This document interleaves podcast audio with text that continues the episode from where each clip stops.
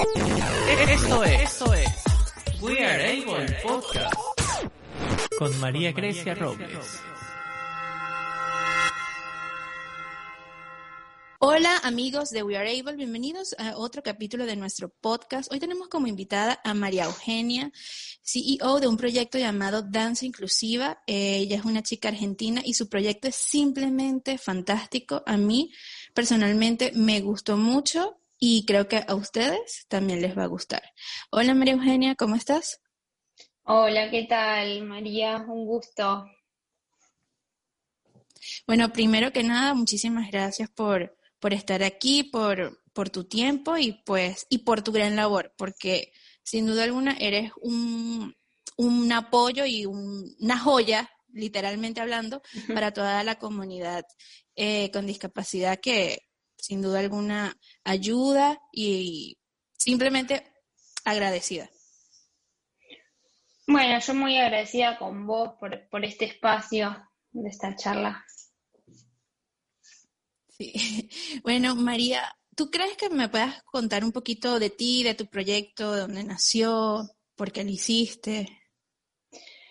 Bueno, yo, bueno, como bien dijiste, soy María Eugenia Lucero, soy la creadora y profesora de danza inclusiva, eh, soy eh, profesora de ritmos latinos y gimnasia, eh, o sea, esto comenzó con, con una tesis que yo hice con mi carrera universitaria, que es de la licenciatura en dirección de arte, y después me fui formando en diferentes, eh, digamos, cosas de, vinculadas a la discapacidad, derechos humanos, pedagogía.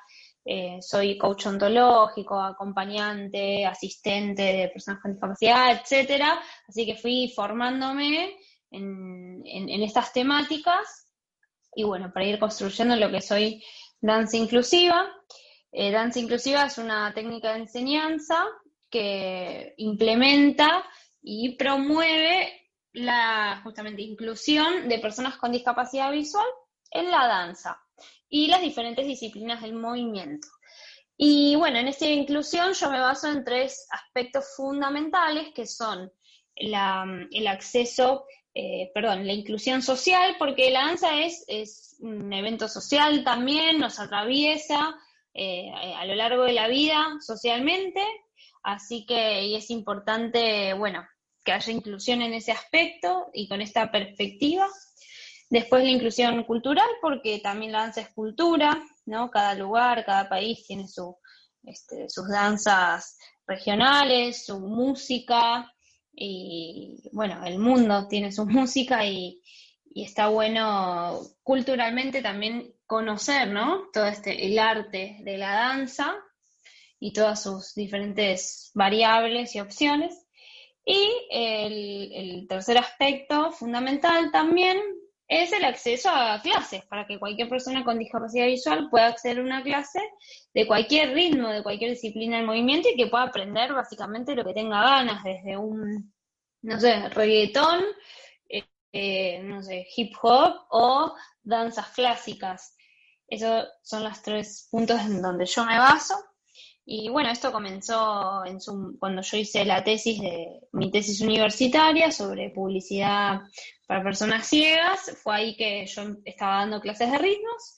Y bueno, me empecé a vincular con el, ámbito de la discapacidad visual y fue ahí que desarrollé el proyecto, que fue creciendo año a año hasta ser hoy lo que es danza inclusiva. ¿Y qué te inspiró a trabajar con personas con discapacidad?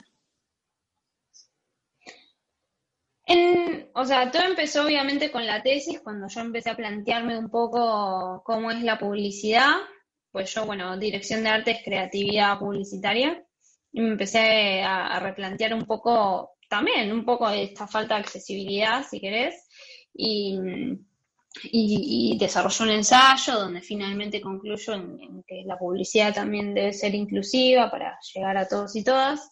Y, y bueno, en ese vínculo bueno, empecé a darme cuenta que, digo, ¿por qué? ¿Cómo podría ser una clase? Este, mm, eh, ¿Cómo podría ser una clase para, o sea, donde incorpore también público con discapacidad visual y que sean clases, digo, dinámicas, bien arriba, no, no pensar en, en cosas como tranqui o tipo expresión corporal o no sé, o sea, como eh, disciplina, otro tipo de disciplinas o improvisación, no, digo, clases como cualquier gimnasio. Así que, bueno, lo desarrollé y lo puse en práctica y ahí en esa práctica me di cuenta un poco estas necesidades que comenté antes, esto de lo social, personas ciegas que me comentaban que querían aprender a bailar simplemente porque en una fiesta eh, o no iban o se aburrían y se iban, eh, en la, acá han tenido adolescencias de esa manera, o sea, no yendo a los bailes por este tema, por tal vez no saber qué hacer en el momento del baile, por el temor al ridículo. Eh, y después otras personas, como te digo, eh, que simplemente por ahí se quedaron ciegas y ya amaban la danza y poder seguir conectando con la danza, o gente que quiere entrenar porque, qué sé yo, quiere bajar de peso y quiere hacer ejercicio. Así que todo eso me fue motivando a ir creando como estas diferentes soluciones en esta temática. ¿Cómo ha sido la evolución desde, desde sus inicios y su receptividad? ¿Me repetís que la pregunta, por favor? ¿Cómo ha sido su evolución y su receptividad? Con, o sea, las personas la verdad que, con discapacidad su evolución al inicio del proyecto, hasta ahora. Y la verdad que yo empecé con, bueno, poquito, no tantas personas, año a año se fueron sumando más y hoy en día este, son eh, muchas, o sea, pasamos de ser por ahí 10 a ser 50 eh, en este contexto, por este contexto virtual que se dio y nos abrió también las puertas a, a, conectar con personas de otras provincias y de otros países también. Y, no, la, recepción es, es, bárbara, Ahí, la verdad la pasamos muy bien, es un, gran grupo realmente, realmente es un espacio social. Y además yo no solo me quedo con esto que digo de, con lo que digo, sino también eh, que pongo en práctica esto que digo. Cuando hablamos de inclusión, eh, por ejemplo, esto cultural, eh, yo en las capacitaciones docentes que hago para que los profes también puedan enseñar de esta manera, incluir público con discapacidad visual, yo los invito a dar una clase en el espacio virtual para que las personas ciegas conozcan otros profes y otras disciplinas. O sea, y a mí, como digo siempre, no, a mí no me interesa eh, no es que quedarme o tener público con discapacidad visual y que hagan mis clases. A mí me interesa y mi proyecto trabaja en la plena inclusión para que la gente tenga autonomía para elegir lo que, lo que desea aprender. Este, por eso siempre aclaro, y a veces es muy difícil, ¿no? En, comunicacionalmente, eh, como que uno es inclusivo y uno lo asocia directamente a la discapacidad, y en realidad no, las clases, mis clases son eh, para todos y, todas, cualquier persona puede venir y va a entrenar, va a transpirar de igual manera. Lo, lo que cambia es que son justamente accesibles, son accesibles y bueno, una persona ciega también las puede hacer. Este, así que yo voy poniendo en práctica esto, estos tres ejes que, que manejo en danza inclusiva, haciendo que esto vaya evolucionando ¿no? Eh, día a día un poco más. También desde la comunicación trato de, siempre informar, comunicar sobre la temática de la discapacidad visual, que hay muchos mitos. Así que bueno, evolucionando día a día, te diría. ¿Y cuál ha sido el reto, si es que lo has encontrado, eh, de trabajar o dar clases a personas con discapacidad? Em, en realidad siempre lo tomé de forma muy natural, pero eh, sí es verdad que mm, cuando yo empiezo a trabajar de forma bien inclusiva, un poco ahí, o sea, poner en práctica e, el, hecho de tener que estar haciendo una clase al mismo tiempo de o sea, describiendo lo que hago para justamente hacerlo accesible. Y al mismo tiempo yo estoy bailando y saltando, ¿no? Porque estoy haciendo la clase.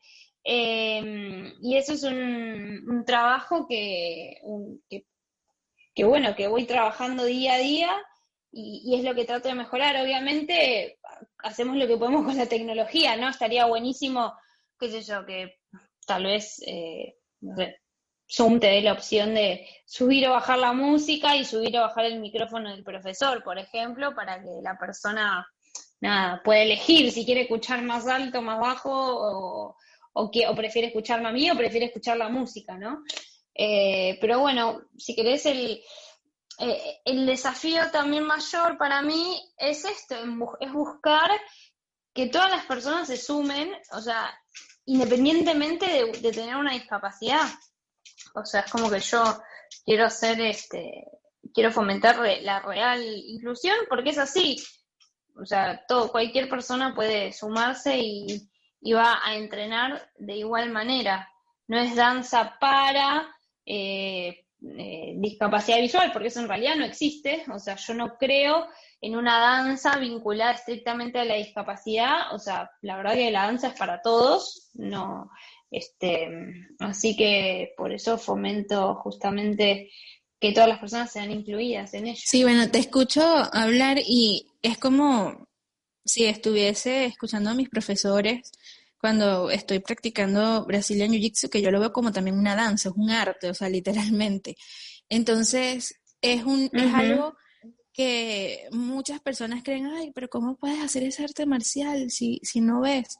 Es que técnicamente cuando estás ahí no necesitas la vista, todo está en tu mente y en, en, esa, en esa constancia para ir mejorando cada día e ir pasando los retos. O sea, cada lucha es un reto, cada técnica es un reto. Igual, me imagino, cada baile, cada aprendizaje diario.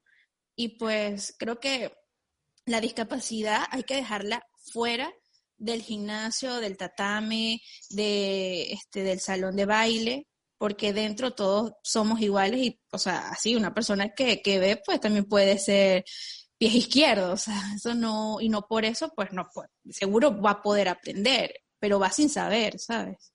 Entonces, al final todos somos iguales. Y al mismo tiempo distintos. Exactamente. Sí, en danza inclusiva miramos justamente, como vos decís, con los ojos de, la igualdad, sabemos, ¿no? Entendemos eh, las, las diferencias y celebramos las diferencias y celebramos la diversidad, pero a los ojos de, del, sujeto de derechos, todos, todos somos, eh, todos somos iguales y, digamos, todos tenemos, digamos, los, los mismos derechos. Y, mm, y, en Danza Inclusiva promovemos transformar discapacidad en capacidad docente, eso lo digo siempre porque se trata de eso, de ver, bueno, no importa quién está del otro lado, sino que el docente pueda encargarse de transmitir toda su enseñanza. Y además, como vos decías, no es un tema, digo, en, hay gente que, yo, y lo cuento siempre, hay gente que me ve en una clase y hace otra cosa y va por otro lado y no coordina porque lo tiene que trabajar, porque le cuesta, porque no le sale, porque lo que sea. ¿Entendés? Entonces, em, es no es una cuestión de, una discapacidad, es una cuestión de que cada cual viene con su experiencia corporal y, y bueno, uno ofrece una clase y cada cual lo tomará como, como pueda, como le salga. Habrá quien eh, agarre más rápido, tenga más cancha y otros menos, pero como cualquier clase de cualquier cosa. también me pasa a mí, que voy a una clase de algo nuevo y me va a costar al principio, no me va a salir nada, pero bueno, siempre estoy como entregada, ¿no? Al que el docente me lo pueda explicar. Exactamente. Eh, María, y cuéntanos un poquitico, o sea, cuáles son las clases que ustedes ofrecen, eh, su costo, cómo lo podemos contactar, para aquellos que estén interesados. Toda la información está en danceinclusiva.com. Bueno, en la parte de clases virtuales, ahí van a estar todas las clases. Actualmente hay clases de ritmos eh, fuertes, digamos, para quien quiere entrenar un poco más, ritmo suave para, eh, bueno, quien quiere, quien se mueve o no, quiere moverse, pero no tan, con tanta intensidad o con tanto ritmo, eh, con tanta aeróbica, un poco más tranqui. Tenemos elongación, taller de glúteos, abdomen y piernas, que eso es una gimnasia localizada. Tenemos clases para niños y niñas, eso es muy importante. El espacio inclusivo eh, de jazz infantil porque tenemos niñas con y sin discapacidad visual y eso es la verdad maravilloso y todas bailan espectacular. Eh, clases de entrenamiento funcional, eh, que es entrenamiento en circuito. Este, algunas clases, la clase de entrenamiento funcional las da un profe que hizo la capacitación y bueno, ahora está con nosotros. yo trabajo solo con profes que hayan hecho la capacitación. bueno, pues hago algunas clases más como de, coreografía y demás. Y, bueno, es muy importante esto que mencioné la capacitación, porque no basta con el saber dar una clase. Seguramente hay un montón de profesionales dando clases espectaculares, pero a mí lo que me importa es todo, yo lo que enseño en la capacitación es toda la parte también de discapacidad y de derechos humanos y de accesibilidad, porque no, no, no basta con que una persona sepa dar una clase, sino entender y conocer al público al que te estás dirigiendo y saber, saber, por ejemplo, cómo se dice, que, está bien dicho, por ejemplo, persona con discapacidad, eh, y que está mal dicho persona no vidente, o sea, como me interesa la formación integral para entender a la discapacidad como una característica más de la persona y que simplemente nosotros somos si querés, una, instancia de accesibilidad y de hacer algo accesible. Así que es muy importante estar como bien informados. Genial. Bueno, María, muchísimas gracias, de verdad. Creo que a muchos les va a interesar eh, ir a, tu proyecto, conocerlo, poder tomar unas clases. Eh, honestamente yo, yo me apunto, o sea, yo quiero vivir esa experiencia y, creo que a muchas, a muchas más personas les va, les va a gustar e interesar. Tu trabajo, de verdad, felicitaciones, es muy bonito y pues nada, sigue adelante, que sé que vas a llegar súper alto con eso. Bueno, muchas gracias a vos por el espacio. Eh, y bueno, me pueden encontrar en, Instagram en Danza Inclusiva o bueno, en danzainclusiva.com, eh, también en Facebook, YouTube como Danza Inclusiva. Y bueno, seguir fomentando espacios eh, sociales y de aprendizaje accesibles para todos y todas. Genial. Bueno, espero que les haya gustado este capítulo de hoy. Eh, no olviden suscribirse, comentar, compartir, dar like y seguirnos en nuestras redes sociales. Estamos en Instagram como arroba weareableofficial y suscribirse en nuestra página web www.teamweareable.com. Nuevamente, gracias María y bueno, nos vemos en la próxima. Bye. Gracias por acompañarnos. Tu suscripción y tu like son importantes para nosotros. Para nosotros.